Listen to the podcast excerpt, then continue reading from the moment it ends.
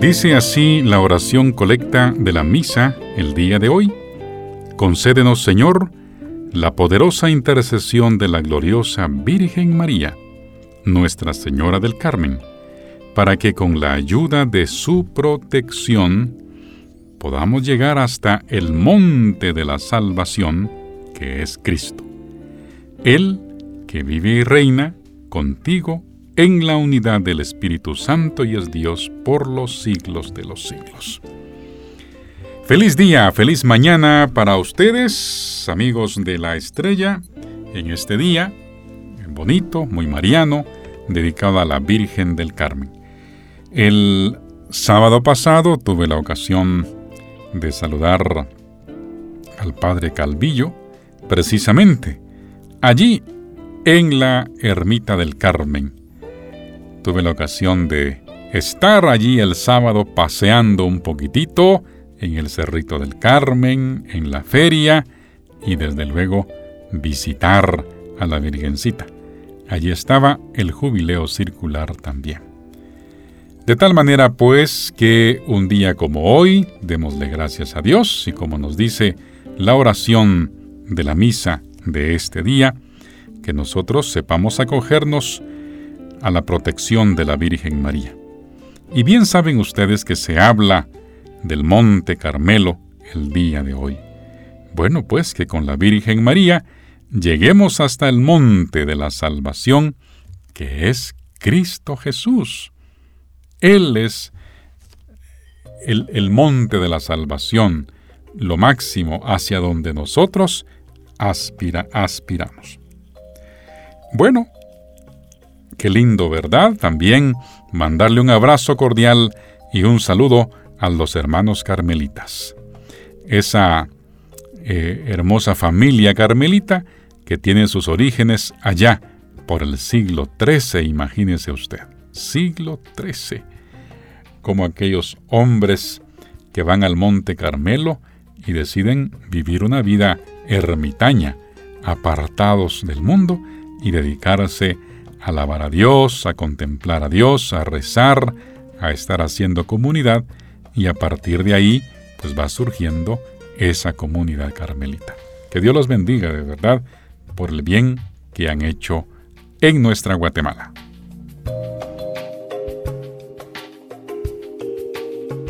Pequeños comentarios. En un día como hoy, también me gusta recordar la cercanía que en los orígenes de Radio Estrella tuvimos con el seminario carmelitano, el seminario San Juan de la Cruz. Quiero contarles que estos terrenos eh, eran propiedad de don Fraterno Vila Betoret, fundador también de Radio Estrella. Y entonces él era muy amigo del padre Juan Pablo Mendía, carmelita. Y en esa amistad, pues decidieron emprender eh, el edificio, construir el edificio que albergaría el seminario de los padres carmelitas aquí en Guatemala. Y aquí venían pues de otras nacionalidades. Entonces, primero se hizo ese edificio. Después ya se hizo el Centro San Pablo y también se hizo la Radio Estrella.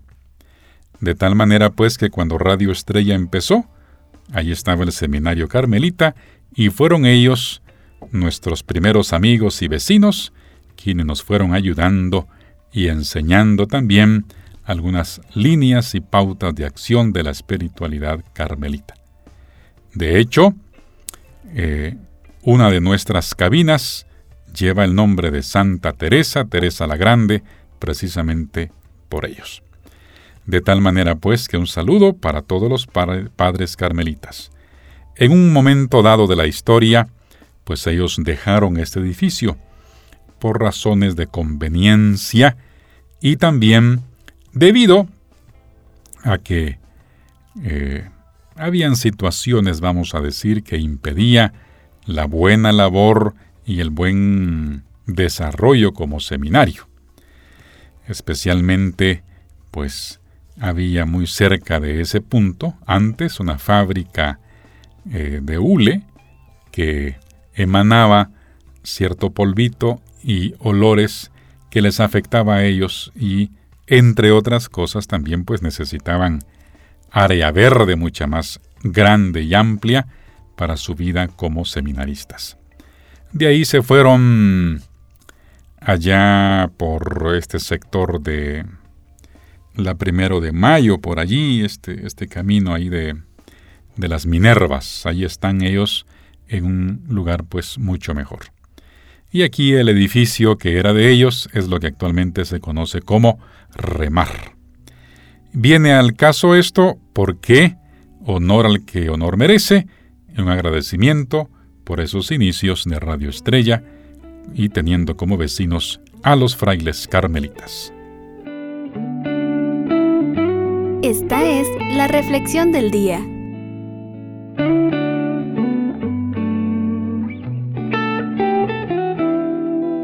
Hoy les quiero platicar de la importancia eh, de la educación de los hijos, tomando en cuenta cómo se hace necesario que los papás eh, le enseñen a los hijos que afuera hay un mundo que los espera, con sus desafíos, con sus complicaciones.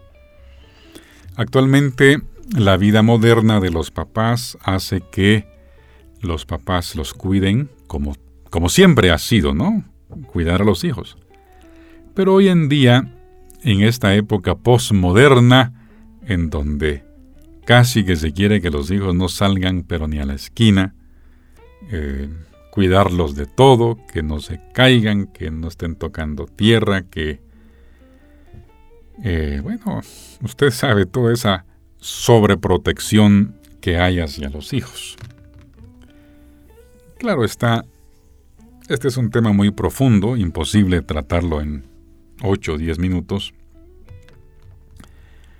Antes eh, existía una educación distinta, no vamos a decir si era mejor, peor o entrar a un análisis profundo. Una educación patriarcal en donde, bueno, nuestros papás y nuestros abuelos decían que era lo que se hacía. Y pues solo bastaba una mirada eh, y ahí se entendía todo. Y era una cosa pues distinta a lo de hoy. Conforme han ido pasando los años, las décadas, todo eso ha cambiado, eh, se lleva una educación, yo diría, eh, en, el marco de una sociedad puerocéntrica, en donde se centra mucho eh, la vida en los niños, la vida familiar, como les repito, una protección en donde eh, pareciera que vivimos en una burbuja en la casa y a los hijos se les lleva a lugares súper protegidos. Les voy a poner un ejemplo si ustedes quieren demasiado práctico, pero antes, por ejemplo, todavía yo alcancé eso de que salíamos a la calle, ahí jugábamos, que arrancase cebollas, que el famoso tuero, que se tiraba uno allí en la tierra, que se jugaba, que el fútbol. Igual las niñas también con sus juegos propios. Y claro, cuando papá o mamá decían para adentro, es que para adentro. Y nosotros, pues, eh, éramos muy respetuosos de las normas. Si en casa vivía el abuelo, pues también el mismo abuelo nos corregía. Nada de que usted no me diga nada porque es mi abuelito, ¿no? El abuelo tenía eh, don de mando. Hasta vecinos ya mayores le decían a uno, a ver muchachito, Éntrese porque ya viene la noche. Y uno hacía caso. ¿Me entienden? Era, era una educación, si ustedes quieren, un poco más dura, eh, nuestro psicólogo era la chancleta en buena parte, en buena parte. Se tomaba todavía agua eh, eh, en un chorro por ahí, en una manguera de un vecino, en fin, era una educación distinta. Y también, de alguna manera, uno empezaba a enfrentarse a ese mundo fuera de casa que tiene sus particularidades. Cuando uno va a la calle, cuando uno eh, empieza a darse cuenta que hay amigos que son un poquito más recios que uno, que en los juegos también hay momentos difíciles, que hay que defenderse, que hay que eh, ir comprendiendo que esa burbujita de cariño y de afecto, necesaria también, que se da en casa, pues es muy distinta afuera.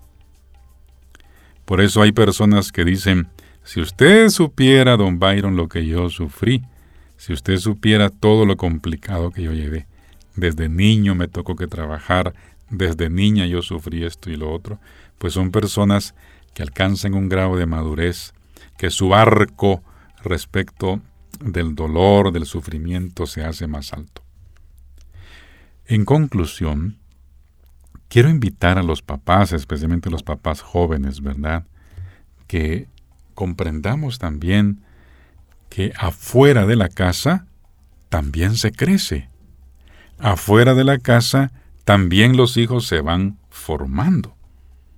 De ahí la importancia que usted haga el esfuerzo de llevar a sus hijos actividades en donde se relacione con otros niños, con otros adolescentes, que vayan ellos descubriendo también lo que es el mundo. Hoy en día nos encontramos con jovencitas de 25, 30 años que los papás tienen que llevarlas y traerlas, llevarlas a la universidad y las atraer. Ellas no saben lo que es un bus o ni siquiera un taxi o ahora el Uber porque han crecido con esos temores y esos miedos. Su punto de protección, su confort es la casa, ni siquiera amigos y amigas. Y entonces, imaginan ustedes cómo van criando a sus hijos en esas sobreprotecciones.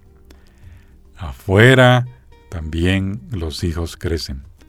Claro, usted me va a decir, don Byron, y el tema de seguridad, y hoy en día cuánta cosa se ve, ¿sí? Tomando las precauciones del caso, también en descubrir pues que los hijos tienen que interrelacionarse.